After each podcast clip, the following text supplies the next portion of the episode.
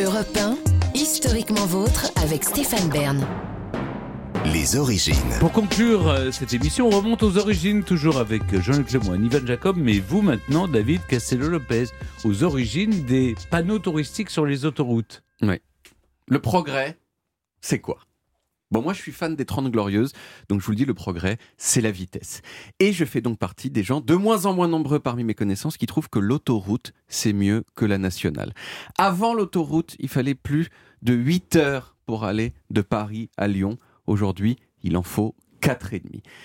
Mais c'est pas parce que j'aime la vitesse que je regrette pas ce que la vitesse nous a fait perdre. Surtout, on rappelle, vous n'avez pas votre permis de conduire. permis de Donc, conduire. le type qui aime la vitesse, il sait pas conduire. Exactement, mais j'aime la vitesse des autres Ah, voilà, qui me conduisent d'un endroit à un autre. Euh, quand vous traversiez la France par les nationales, vous passiez vraiment dans tous les endroits qui se situaient entre votre point de départ et votre point d'arrivée. La grande tristesse de l'autoroute, qui du point de vue de la vitesse est aussi sa grande force, c'est qu'elle contourne ces endroits. Quand vous faites Paris-Lyon par l'autoroute, vous ne passez pas vraiment ni par Auxerre, ni par Beaune, ni par Mâcon. Vous les frisez sans les voir. Bon, la première autoroute en France, si vous avez écouté ma célèbre chronique du 24 août 2021, vous savez que ce sont les 30 km qui reliaient Saint-Cloud à Orgeval, inauguré en 1946. Mais le gros des autoroutes françaises, elles ont été construites en gros entre 1955 et 1980.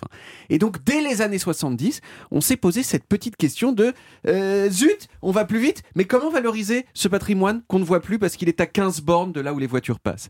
Et c'est la société SAVR, Société de l'autoroute de la vallée du Rhône, qui au début des années 70 a convaincu l'État que ce serait une bonne idée de mettre de grands panneaux jolis sur le bord des autoroutes pour signaler aux automobilistes que les gars, je sais qu'on dirait pas, mais là, tout près, il y a un truc de ouf, genre le château de Chenonceau. Alors les tout premiers panneaux, dont il me semble qu'il en reste encore quelques-uns, ils ont été dessinés en 1974 par un graphiste suisse qui s'appelle Jean Widmer, qui a aussi dessiné le logo assez connu du Centre Pompidou à Paris. euh, vide merde, mais euh, C'est vrai, c'est vrai, c'est un nom suisse, c'est un W, c'est un Voilà, W, c'est d'accord. Widmer, on pourrait dire. Et euh, oui, il il est- c'est lui aussi lui qui a fait le, le logo du musée d'Orsay à Paris ou, le musée, ou du, ou du, euh, musée Pompidou, il est assez connu en tant que graphiste.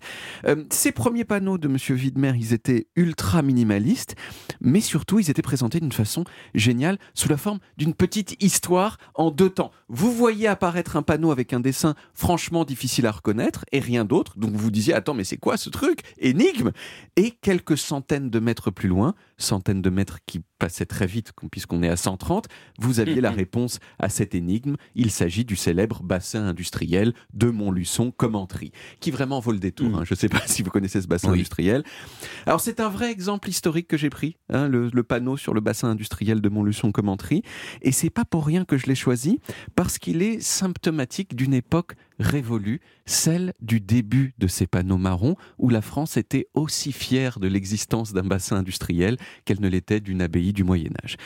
Et oui, avec le temps, non seulement le graphisme des panneaux a changé, aujourd'hui ce sont des dessins beaucoup plus précis, mais la nature de ce qui est mis en avant a changé aussi. On a globalement arrêté avec les bassins industriels, donc, et on a mis euh, à la place des variétés de choses impressionnantes. Aujourd'hui, on vous indique souvent quand vous traversez euh, la région du Naop, genre ici on produit de la mimolette, voyez? Et d'une façon générale, le tourisme au sens large a pris le pas sur le strict patrimoine de pierre et d'acier.